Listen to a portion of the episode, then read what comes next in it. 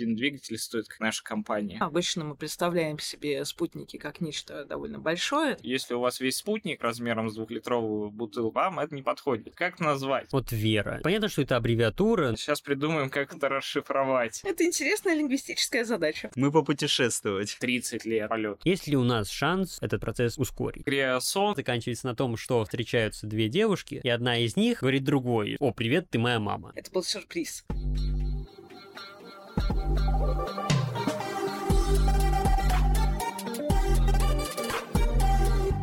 Всем привет! С вами инженерный подкаст и его ведущий Никаноров Александр. Пока многие из нас думают, куда полететь на отдых этим летом, как никогда сложная задачка в этом году, мы решили обсудить полеты на несколько более дальние дистанции полеты космические и средства, которые их обеспечивают, в частности, такую технологию, как плазменный двигатель. Сегодня у нас в гостях руководитель лаборатории плазменных ракетных двигателей Института Лаплас Егоров Игорь Дмитриевич, Здравствуйте. лаборант Королева Юлиана Сергеевна Добрый день. и заместитель директора Центра инженерно-физических расчетов и суперкомпьютерного моделирования НИЯО МИФИ Степин Евгений Викторович. Да, здравствуйте. Можно Евгений просто.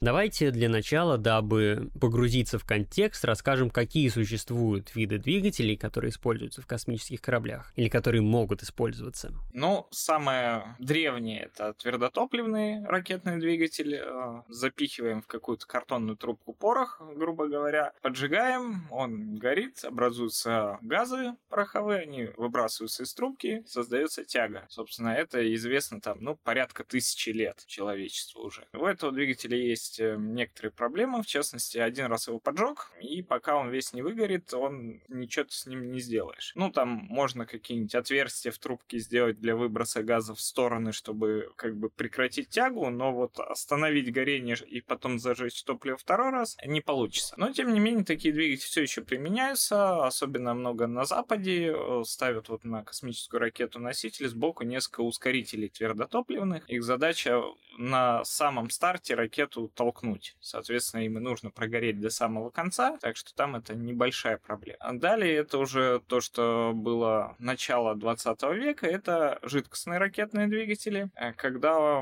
у нас в камеру сгорания подаются две жидкости, ну, в большинстве случаев две жидкости. Это одно топливо, другая окислитель. Иногда бывают еще монотопливные двигатели, это когда какая-то жидкость, которая сама может э, разлагаться, ну, например, вот гидрозин, он может быть как топливом в смеси с окислителем, так может быть и сам по себе разлагаться, создавать какую-то тягу, но такие двигатели намного менее эффективны. Добавление окислителя это дает максимальный эффект, и, собственно, вот космические ракеты, которые с Земли стартуют, они почти все с жидкостными ракетными двигателями. А, В принципе, есть еще так называемые гибридные двигатели, когда у нас есть какое-то твердое топливо, и подается жидкий окислитель. Но это не получило пока широкого распространения. Такой известный пример это Spaceship One и Spaceship Two, американские туристические космические аппараты, которые там вылетают буквально несколько километров выше условной границы космоса и тут же падают назад. А на это им вот такого гибридного двигателя хватает, но на орбиту, насколько я знаю,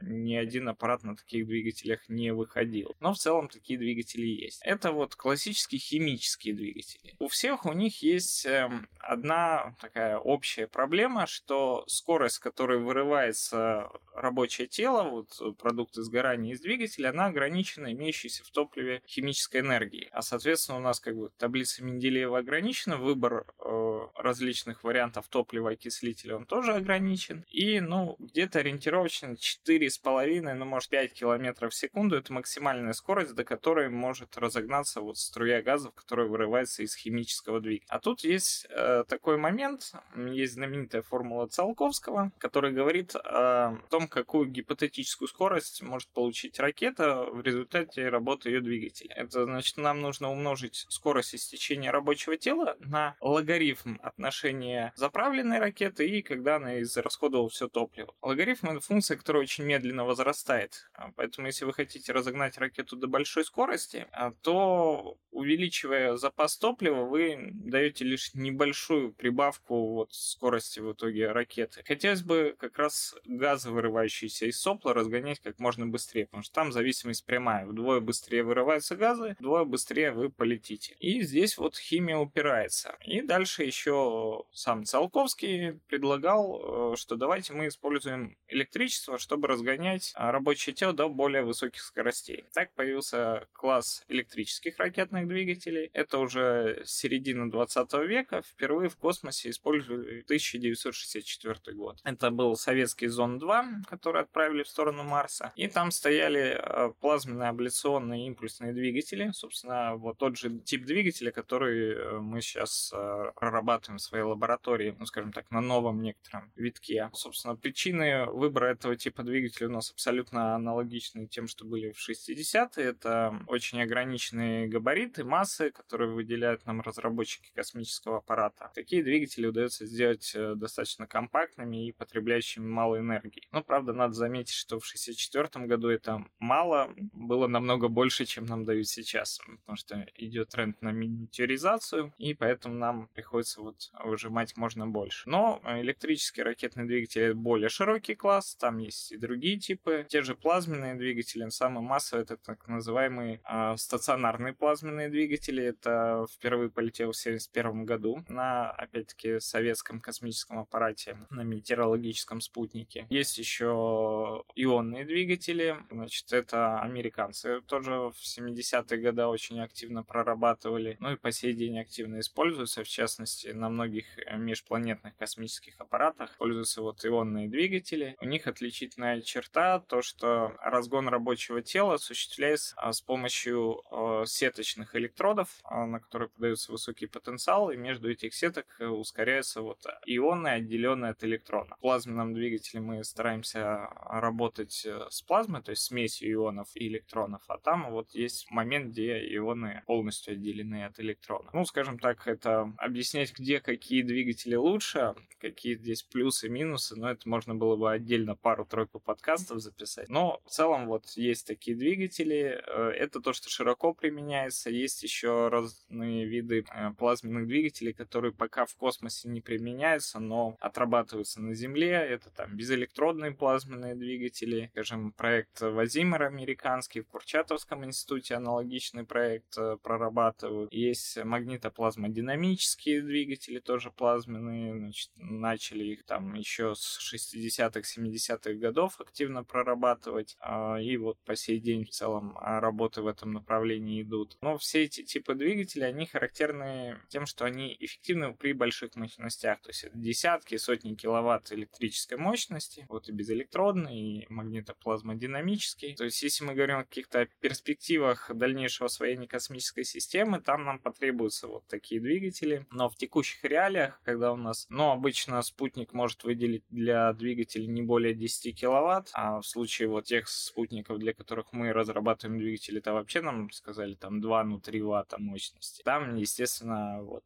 больше подходит то, что освоено. Это стационарные плазменные двигатели, абляционные импульсные плазменные двигатели и классические ионные двигатели э, товарища Кауфмана, ну, американца-разработчика, который вот их изобрел. Ну, вот это основные такие типы. Есть, конечно, еще, на самом деле, всякие применяли там электронагревательные, аркджеты, так называемые дуговые. А, то есть это тоже можно там отдельно пару лекций прочесть на эту тему. Но вот основные типы, а, которые сейчас применяются, это вот такие твердотопливные, жидкостные, импульсные, плазменные, стационарные плазменные и ионные двигатели КАУФ. Вот у меня такой вопрос в голове немного не укладывается. Вы упомянули стационарный плазменный двигатель. В моем понимании стационарное — это что-то, что стоит на месте, что не очень-то сочетается с таким понятием, как двигатель. Значит, история там была такая. Первым появился, вот я сказал, абляционный импульсный плазменный двигатель. И, соответственно, была, а, грубо говоря, лаборатория с табличкой лаборатория импульсных плазменных двигателей. Стали разрабатывать другой тип двигателя, который работает непрерывно, а не импульсы. Как назвать? Ну вот у нас напротив лаборатория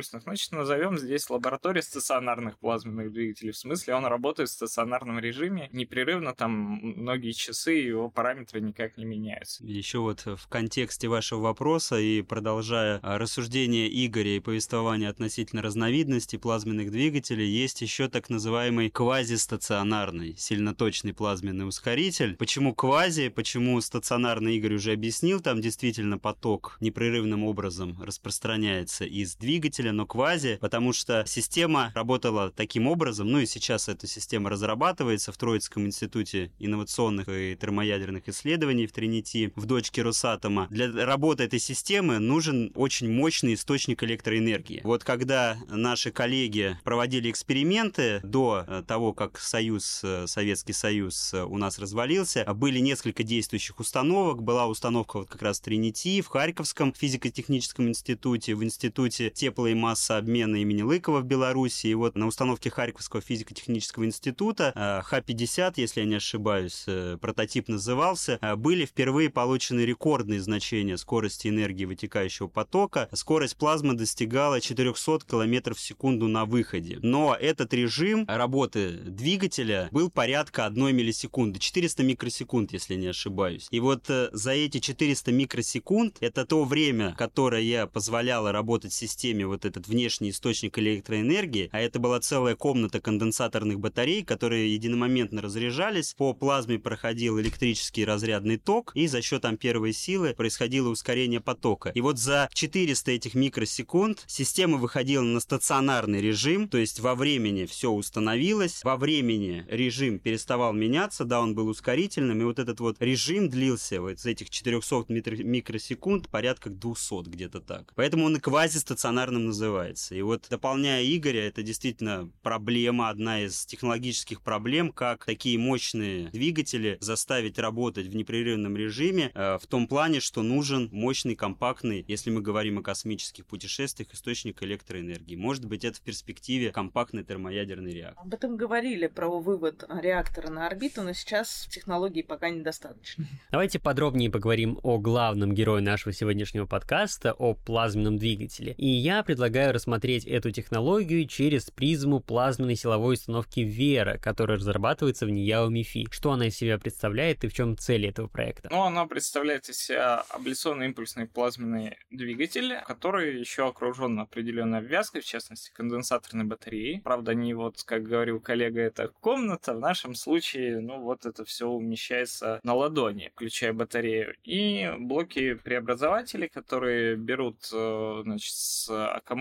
спутника, его там примерно 8 вольт, э, преобразуют в 500 вольт, которые нужны для работы двигателя, заряжают конденсаторную батарею, плюс еще высоковольтный генератор, который пускает э, разряд. Там есть в двигателе свеча зажигания, значит, на которую около 10 тысяч вольт нужно подать, но очень небольшой мощности. Устройство двигателя, ну, наш именно двигатель, он в целом весьма схож с тем, что был в 64 году. То есть это цилиндрическая шашка пластика с сквозным каналом вдоль оси. То есть, ну, можно сказать, толстостенная труба пластиковая. Сверху на трубе находится электрод, один анод, и с другого конца второй электрод, значит, катод. И между анодом и катодом по отверстию вот в центре трубы идет электрический разряд. Пластик мгновенно переходит из вот, твердого состояния в состояние плазмы, и затем из этого отверстия выбрасывается, создавая тягу. Но какие у нас есть принципиальные отличия от того, что делалось в 60-е годы? Мы добавили внешнюю магнитную систему к двигателю, то есть у нас вот вокруг этого пластикового изолятора навита еще магнитная катушка, которая создает магнитное сопло. И кроме того, она оптимизирует у нас длительность э, разряда в двигателе. Вначале несколько притормаживая нарастание тока разрядного, а потом наоборот э, продлевая его спад. Это позволило нам вот работать при довольно низких разрядных токах, если это, ну, обычно такие двигатели абляционные, там токи десятки или даже сотни тысяч ампер. Чтобы получить такие токи, используются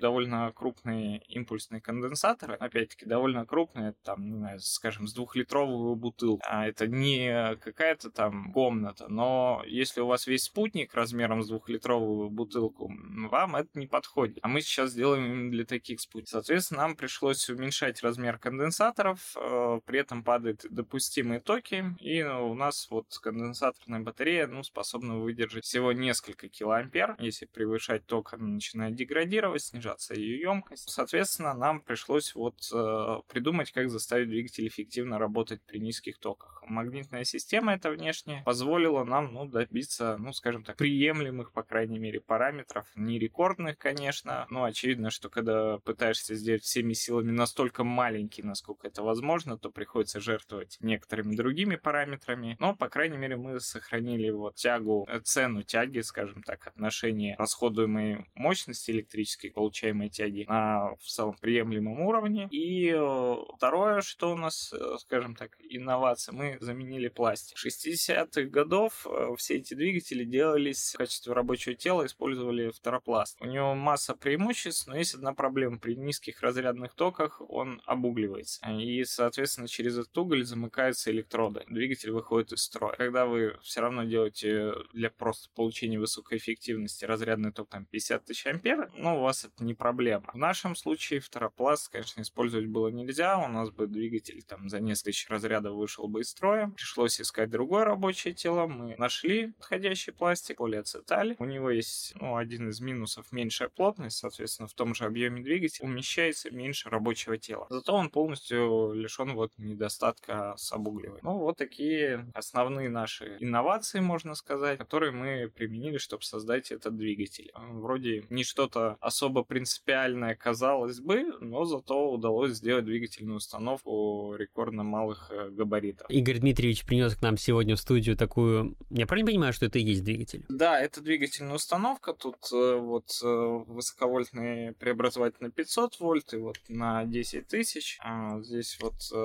разъем для подключения к общей шине спутниковой платформы компании Sputniks. У них есть вот общая шина, интерфейс CAN 2.0, насколько я помню, передает команды. И вот просто можно подключить, и оно будет работать. То есть это действительно такой ну, кубик размерами там примерно 10 на 10 сантиметров? Даже меньше 10 на 10 э, оно бы не пролезло, потому что это максимальный габарит самого спутника, а он должен быть меньше. А, собственно, основная часть э, двигателя это 83 на 83 миллиметра, но торчат вот э, ушки крепежные, там несколько увеличивают габарит, не помню точно сейчас там что-то типа 96 миллиметров на 88, что-то в таком таком духе. А Спутникс — это компания, с которой и для которой вы этот двигатель разрабатываете? А, да, это с которой мы сотрудничаем. Изначально идея была просто сделать двигатель, но какой его делать? Сколько максимум можно мощности отбирать? Сколько массы может быть? Сколько по габаритам? Это все было непонятно. Стали искать, собственно, а кому этот двигатель нужен, кто даст задание. И вот компания Sputniks, она сразу очень положительно отреагировала на эту идею, сказали, что да, это серьезная проблема и действительно действительно для вот этих э, маленьких наноспутников формата CubeSat 3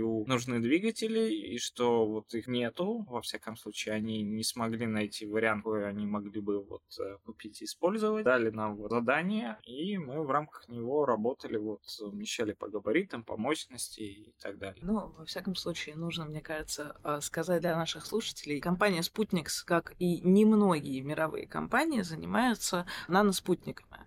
А обычно мы представляем себе спутники как нечто довольно большое, там минимум 200 килограмм, которое, например, занимает геостационарную орбиту, либо помогает телевещанию. Наноспутники — это тренд, ну, последнего, грубо говоря, десятилетия. И с каждым годом запускается все больше спутников. Буквально год-два назад было в запуске порядка 100, чуть больше. Сейчас мы уже ожидаем гораздо большее количество, растет по экспоненте количество запусков. И такие спутники решают в целом все те же самые проблемы, что и большие спутники, но стоят гораздо дешевле. Но размер у них значительно меньше, и э, если под большие спутники космические предприятия разрабатывали двигатели и вообще ПО, электронику давным-давно, то под наноспутники это, это дверь открыта. Мы, по сути, сделали одно из первых предложений для них. Но это должно быть гораздо выгоднее с точки зрения вывода на орбиту, учитывая, что у них масса гораздо меньше, чем у ну, традиционных спутников, скажем так. Да, и я так понимаю, это в какой-то степени решает проблему с космическим мусором, потому что ну, спутники маленькие, они в атмосфере сгорают. Если на них поставлен двигатель, то да. Если двигатель не стоит, то спутник теряет свою орбиту достаточно медленно и уже выйдя из строя может представлять собой косми- космический мусор. То есть он уже не работает, он постепенно снижается, рано или поздно он, конечно, сгорит в атмосфере, но это скорее поздно, чем рано. Вот китайские космические компании, например, сейчас запуск наноспутников со своих ракет осуществляют только только если на них стоит какой-либо двигатель, который способен эти спутники утилизировать. Если не стоит, то да, китайские компании просто не берут такие спутники на борт. Поэтому мы можем надеяться и на этот рынок тоже. Наверное, здесь еще стоит сказать, раз упомянули компанию «Спутник», что у этого предприятия, представителя реального сектора экономики, есть запрос на создание другого прототипа двигателя, другого типа. Может быть, Игорь расскажет об этом? Ну да, значит, это, конечно, вообще интересная история. Э, я к ним пришел, по-моему, мы примеряли двигатель к платформе или еще что-то, ну точно не помню. Ну, я много раз у них был. И ко мне подходит их директор, тычет пальцем на макет их новой платформы, которая будет где-то уже около 200 килограмм весить. Говорит, сделай двигатель для этого. В смысле, как бы, есть в целом двигатели такие крупные? Есть, но одна проблема. Те двигатели, что уже есть на рынке, один двигатель стоит, как наша компания. Сделай так, такой же, только дешевле в 20 раз. Еще пока у нас работы не начались по этой тематике, потому что сейчас вот для начала веру хотим довести до совершенства, так скажем, но планируем там к концу этого года, в начале следующего уже взяться за более крупный двигатель, который в целом нельзя будет сказать, что не имеющий аналогов по своим каким-то характеристикам, но зато, надеемся, удастся его сделать э, намного дешевле, чем то, что уже выпускается. Здесь у нас есть преимущество, что, скажем, всякие космические компании, ну, они привыкли работать, скажем так, на широкую ногу. Запросто накладные расходы могут там тысячу процентов составлять, например. То есть это не выдумка, это реально вот так закладывается. У нас все-таки есть возможность работать несколько проще, дешевле. Плюс у нас, э, к счастью, по крайней мере сейчас, гораздо меньше уровень всякой бюрократии в наших этих разработках, что ну, тоже сильно упрощает работу э, и ускоряет, потому что, скажем, какие-то крупные космические предприятия какую-то закупку могут запросто делать полгода, а мы то же самое делаем за пару недель. Соответственно, там полгода люди будут ждать, но зарплату им платить нужно, а мы будем работать. На каком этапе находится Вера сейчас и что вы планируете делать в дальнейшем? На данный момент два космических аппарата с первым вариантом этой двигательной установки собраны. 9 августа, если все пойдет по плану, их запустят, то есть уже прям в ближайшее время. В космос? Да, то есть Союз-2 ракета летит, выводит, честно, не помню, какой там большой спутник, и к нему в довесок будет десяток другой еще наноспутников, в том числе вот два аппарата Сферы. Там идея такая, что это будут три спутника системы отслеживания перемещения морских судов, но все эти спутники э, выбросят как бы в одном месте, а зачем их три, чтобы увеличить площадь, которую они отслеживают, и им, соответственно, нужно быть на расстоянии друг от друга, вот двигатели их разведут, чтобы они были подальше и, соответственно, контролировали разные участки океана. Далее у нас предполагается, что где-то в декабре полетит спутник МИФИ. Его основная задача отслеживания лесных пожаров. Кроме того, мы планируем там испытать обновленную версию вот Веры, потому что те, что стоят уже на аппаратах, они были собраны, ну вот первый из этих двух двигателей был испытан, по-моему, 30 декабря, ну то есть вот прям перед Новым годом. Второй делался, ну точно такой же, и за прошедшие, ну примерно полгода мы внесли некоторые усовершенствования, и, конечно, хотелось бы их испытать в реальном полете. Ну а вот когда пройдут летные испытания и первой версии, ну и надеемся, что вот в декабре, там, может, в январе второй версии, ну дальше посмотрим, если испытания будут, по крайней мере, одной из этих версий полностью успешной, то пускаем ее в серийное производство. Если у нас ну, будут выявлены какие-то недостатки, то дальше будем думать, как дорабатывать двигатели и их устранять, потому что все-таки наземные испытания, испытания в реальном полете,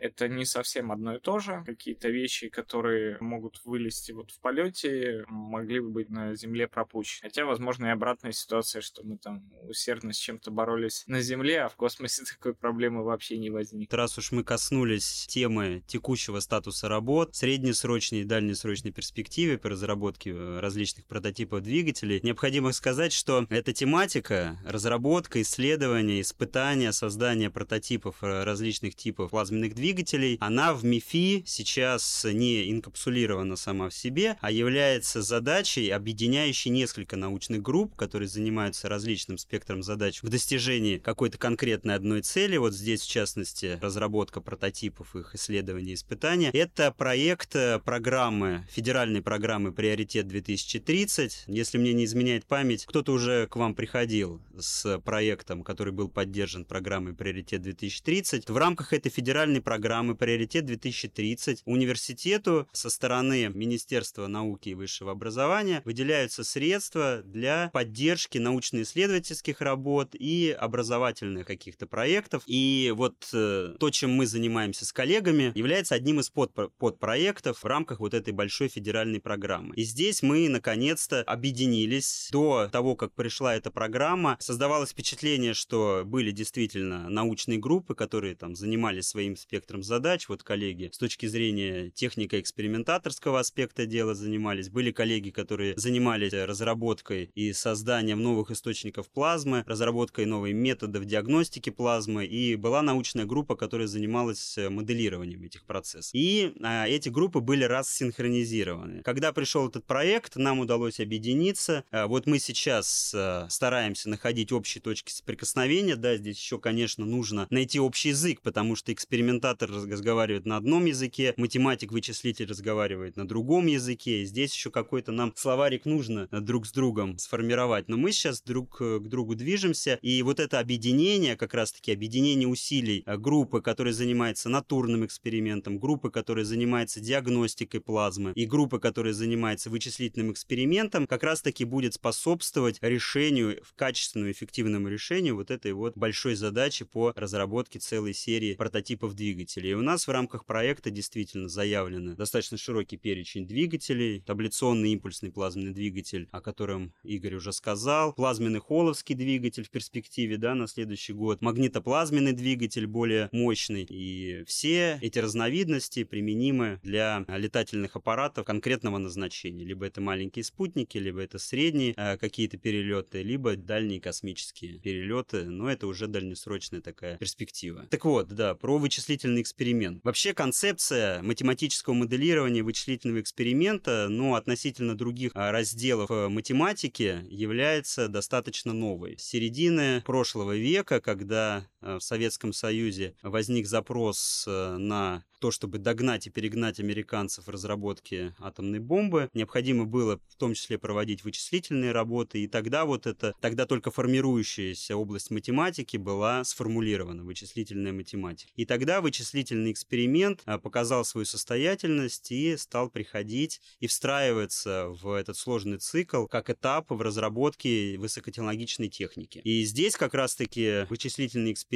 а, тоже играет свою очень важную роль. Мы как вычислители в сопряжении с физиками-теоретиками, в сопряжении с экспериментаторами можем сначала сформулировать модель, в которой процесс э, происходит в двигателе, а затем с помощью наших уже внутренних вычислительных методов экспериментов показать, как бы себя вел процесс в действительности, но, естественно, при определенных приближениях. Но об этом мы с вами подробно поговорим, когда будем записывать подкаст по математическому моделированию цифровым двойникам, но, тем не менее, здесь эти вещи важно сказать. И вот сейчас, э, если не ходить далеко, Игорь э, некоторое время назад высылал мне чертежи магнитоплазменного двигателя. И мы, кстати, провели вычислительный эксперимент в этом магнитоплазменном двигателе и обнаружили некоторые результаты, вот которые после подкаста и обсудим. Вот так вот скрывали от меня. Это был сюрприз. Да.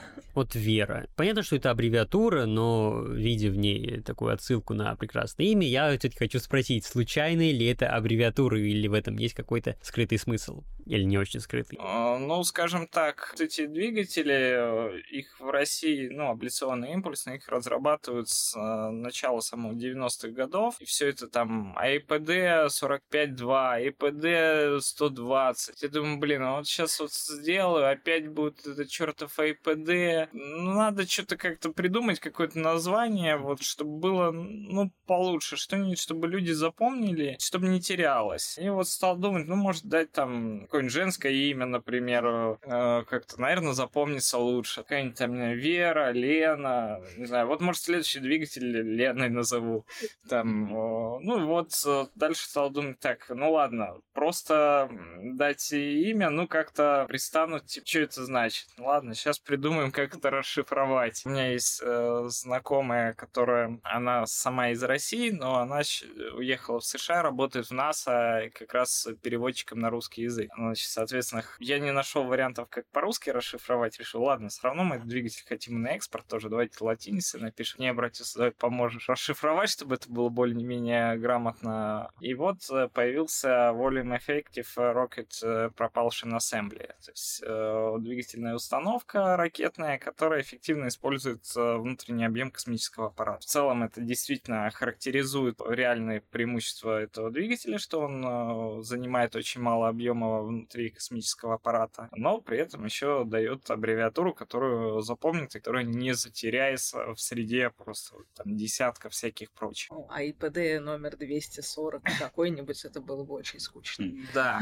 В этом смысле, когда новая ваша разработка будет названа Юлиана, придумать какую-нибудь расшифровку, имеющую отношение к делу, будет сложно, да. Ну, поэтому я брал покороче вот вариант. Я говорю, там Вера, Лена, что-нибудь, тут э, Юлиан, да, длинно. А, ну, может, сменишь на Юля? Нет. Придумывайте. Это интересная лингвистическая задача.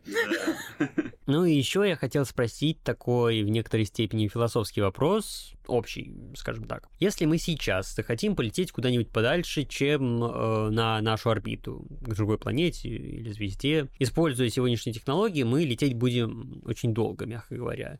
Если мы про звезды говорим ближайшие, то там несколько человеческих жизней лететь. И это так печально выглядит, если честно. Есть ли у нас шанс когда-нибудь как-нибудь этот процесс ускорить? Ну, если речь там о Марсе и там, может, ЦРРы, ну, какие-то относительно близкие объекты в нашей Солнечной системе, то, собственно, вот мы вспоминали мощные плазменные двигатели, безэлектродные, магнитоплазмодинамические, вот э, квазистационарный. Это вот как раз работа в этом направлении. Там идея такая, что мы создаем какой-нибудь э, ядерный реактор деления, то есть то, что отработанная в целом технология, на орбите сейчас летает, ну, правда, уже отработанных несколько десятков ядерных реакторов. Это что-то типа вояджеров каких-нибудь? А, нет, речь именно о ядерном реакторе с цепной управляемой реакцией. А Voyager и там ядерные батареи, где спонтанный распад э, неуправляемый никак плутония, а в такой системе сложно получить большую мощность. Она очень стабильна на десятилетия, а, но если нам нужна большая мощность, то это очень проблематично. Здесь речь именно о реакторе с ураном-235, который делится нейтронами, дает много тепла. И ну вот несколько десятков таких аппаратов э, в свое время запустили.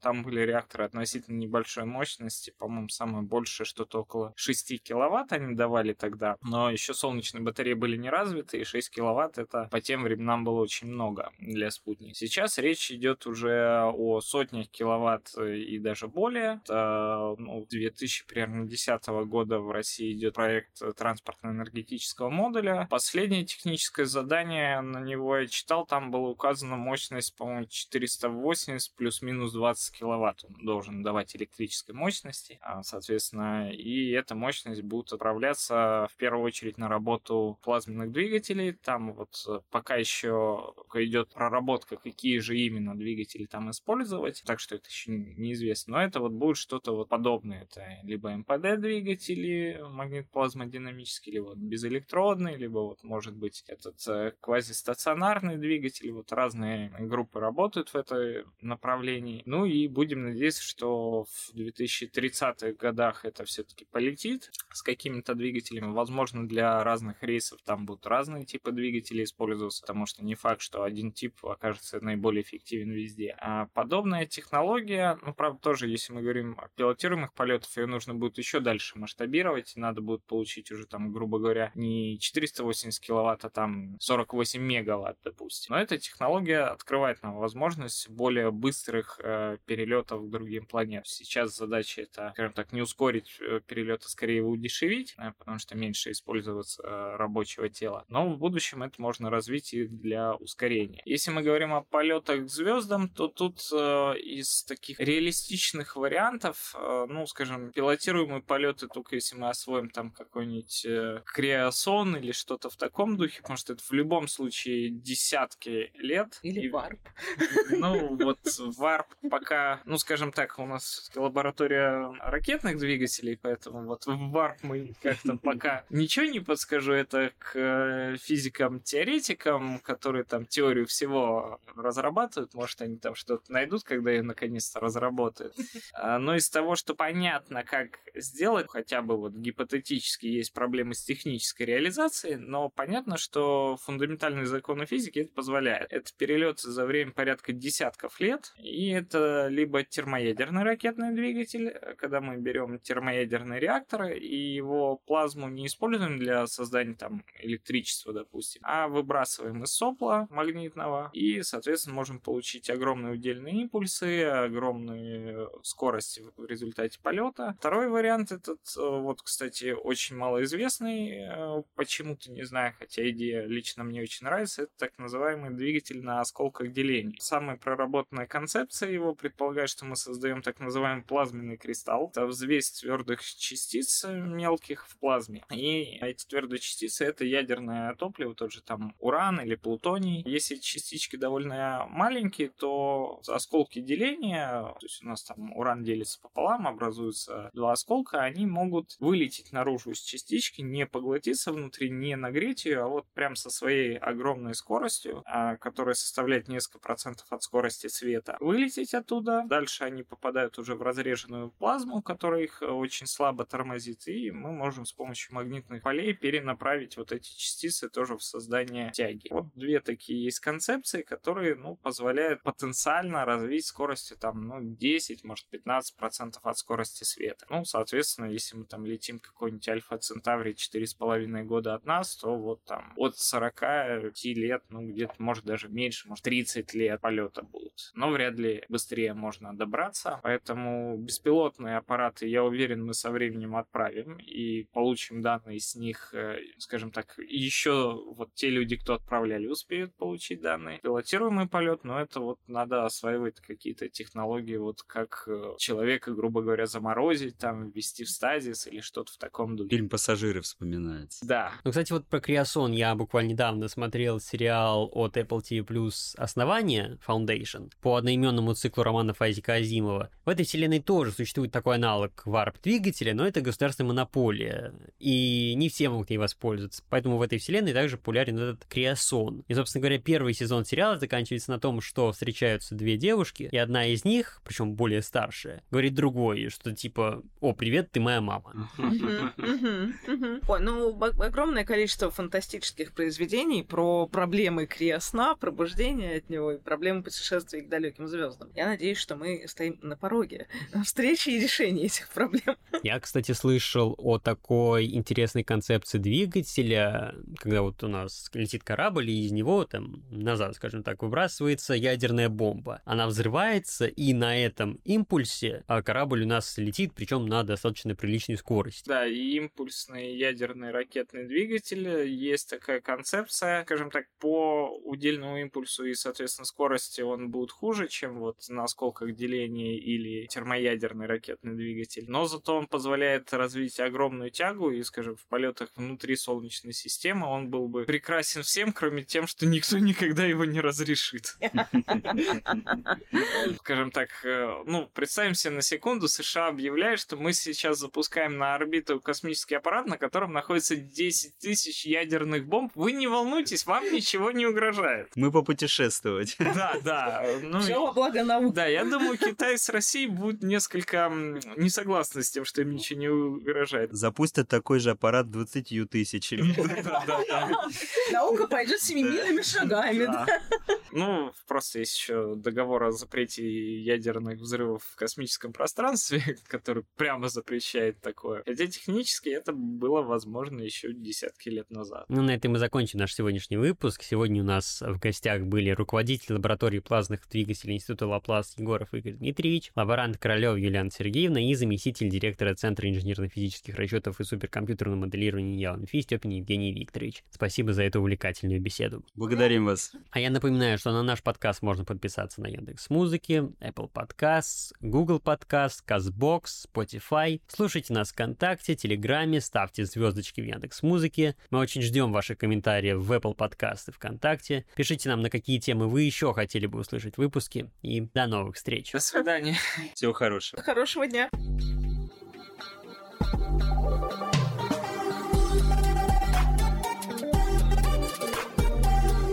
Юлиан Сергеевна, я знаю, что вы эксперт по чайной церемонии. Это так, да. Расскажите, что это значит и как это помогает вам в МИФИ? А, вообще это очень хорошо помогает успокоить э, ум, особенно когда ум очень сильно раздражен тем, что эксперимент не удался, или наоборот, эксперимент слишком сильно удался, и что делать дальше сегодня, если в планах только этот эксперимент. А, чайная церемония, ну, вот вы любите вкусно попить чай? Я кофе не люблю, у меня вообще альтернатив нет. Вот, в основном чай подходит даже тем, кто очень любит кофе. Правда, найти надо правильный чай.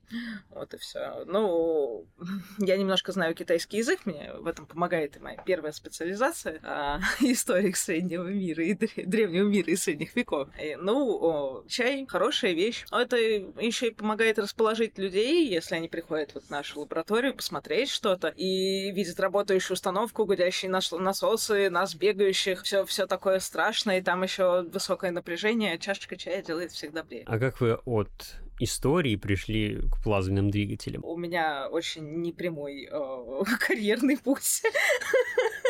Мягко говоря, мне, мне очень интересны естественные науки и физика всегда были. Но история... А, история отличный базис. Если ты неплохо знаешь историю, хорошо знать ее невозможно, а неплохо есть шансы. Если ты неплохо знаешь историю, ты знаешь, что наука вообще движет мир вперед, и классно ее изучать. А физика — это вообще такая очень хорошая вещь, чтобы понять, как это работает. Вот история может помочь понять, как это работает про людей, а физика — как это работает вообще.